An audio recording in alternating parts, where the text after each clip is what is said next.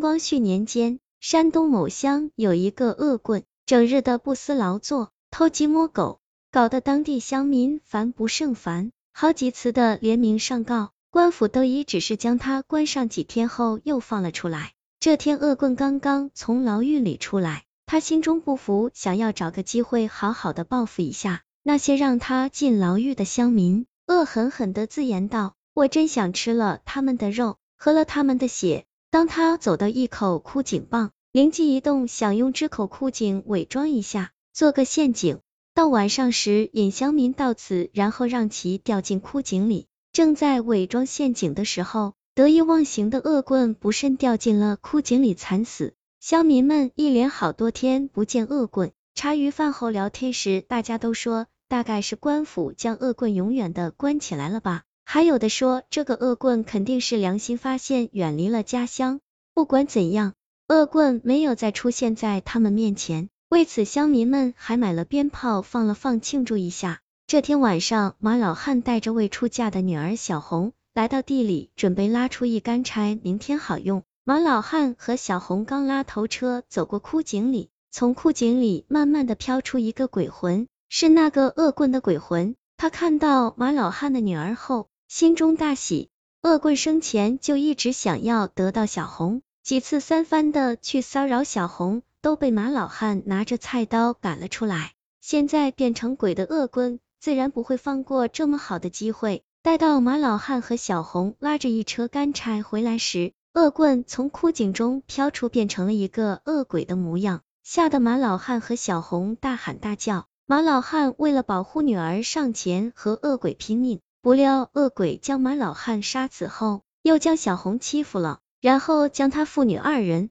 吃光了他们身上的肉，喝光了他们身上的血后，将两堆白骨扔进了枯井里。然后那恶鬼满足的回到了枯井里。第二天，马老汉的邻居李大娘家里来了亲戚，想去马老汉家借点粮食来用，可是不管李大娘怎么叫门，里面都没有人开。李大娘以为他们上田地里去了，只好前往地中寻找。刚走到有枯井的那条路上时，看到了马老汉家中拉干柴的车。李大娘感到事情不妙，便叫来的村长和其他村民，他们查看一番。有一个年轻人说：“难不成马老汉和小红不小心掉进了枯井里？”来不及多想，几个年轻人赶紧做好工具，扔进枯井是打捞。不一会，他们从枯井中捞出了两堆白骨。一位做过仵作的村民看了看后道：“这是新鲜的白骨，一幅白骨的年纪在五十岁左右，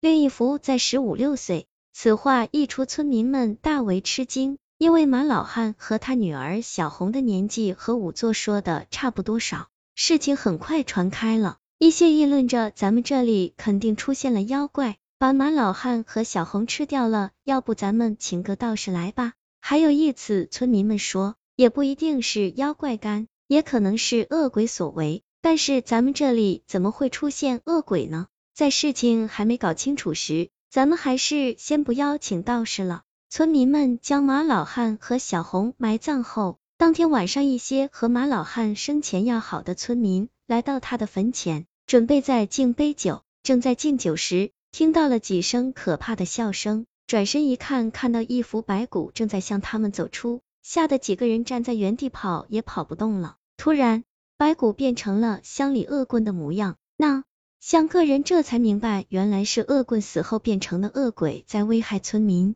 可是现在明白已经太晚上，只见那恶棍的鬼魂又变成了恶鬼的模样，将那几个敬马老汉酒的人全部杀死吃掉。在田地里留下了几堆白骨。此事一出，村民和官府都非常震惊。经过商量，他们请来了一位法力高强的道士。道士来后，在村中摆了神坛，做法后明白了一些。道士告诉村民们道：此处原有一个恶棍，想在枯井处做陷阱害人时，不慎掉入枯井中死掉。死后的恶棍没有去投胎，而是变成了恶鬼，在晚上出来害人。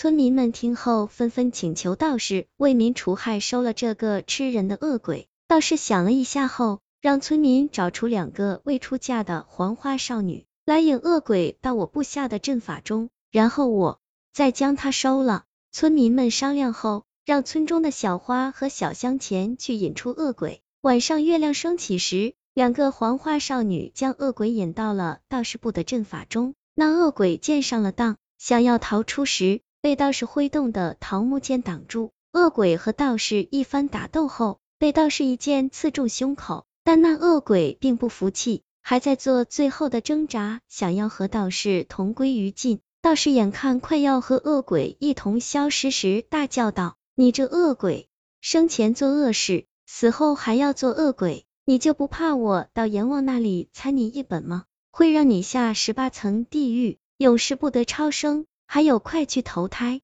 此话一出，那恶鬼呆了一会，道士趁此机会将恶鬼收到了装鬼袋中。恶鬼被收了后，村民们终于放下了一颗心。他们拿出准备好的物品让道士收下，道士没有收，只是对村民们道：在明晚月圆之此，一定要将那口枯井用坟上的土填好，不然这个恶鬼还会不服。到时连我也没有办法了。村民们听后，纷纷的点了点。第二天晚上月圆之时，村民们按照道士说的，将那口枯井填平。从此之后，这里再也没有出现过恶鬼之类害人的东西。